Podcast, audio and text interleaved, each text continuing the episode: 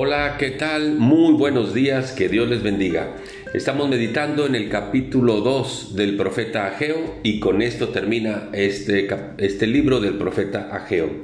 Todo estaba listo para reconstruir el templo para el Señor, el templo que había sido destruido a causa del cautiverio babilónico, el, perdón, del imperio persa, habían arrasado con todo y entre ellos se habían, habían destruido el templo donde se adoraba al Señor. Pero finalmente Dios habla al pueblo a través del profeta Ageo, habla al gobernador, habla a Josué, que era el sumo sacerdote, y habla al pueblo, y el pueblo dice, sí queremos hacer el trabajo que tú nos pides. Y entonces dice el versículo 4 de este capítulo, pues ahora Zorobabel, que era el gobernador, esfuérzate. Y le dice, tú, Josué, que eres el sumo sacerdote, esfuérzate. Al pueblo le dice, cobra ánimo. Y luego, le dice, ponte a trabajar porque yo voy a estar contigo.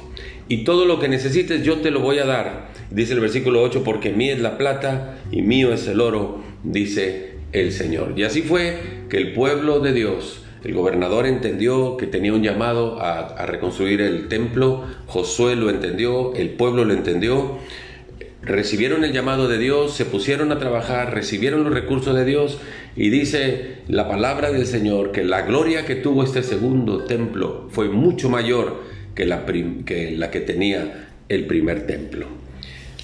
Qué interesante pensar que cuando Dios va a hacer algo entre nosotros, pues nos llama a algunos de nosotros para hacer esa tarea, ¿verdad?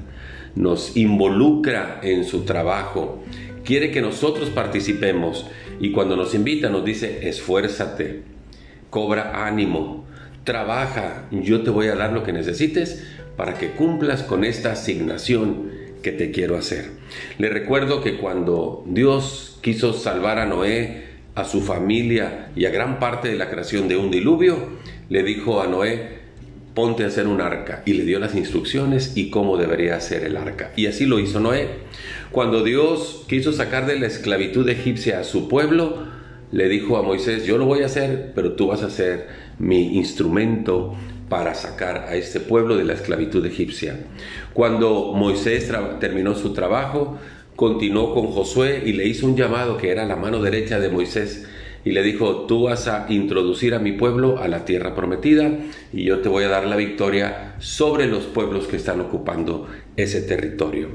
Luego más adelante en el Nuevo Testamento, Dios llama a Pablo para que sea el predicador al pueblo no judío y Dios llama a pueblo para que sea el predicador al pueblo judío. Así Dios nos llama hoy y nos dice, esfuérzate, cobra ánimo, Trabaja y te daré lo que necesites para cumplir con la asignación que hoy te pido que realices.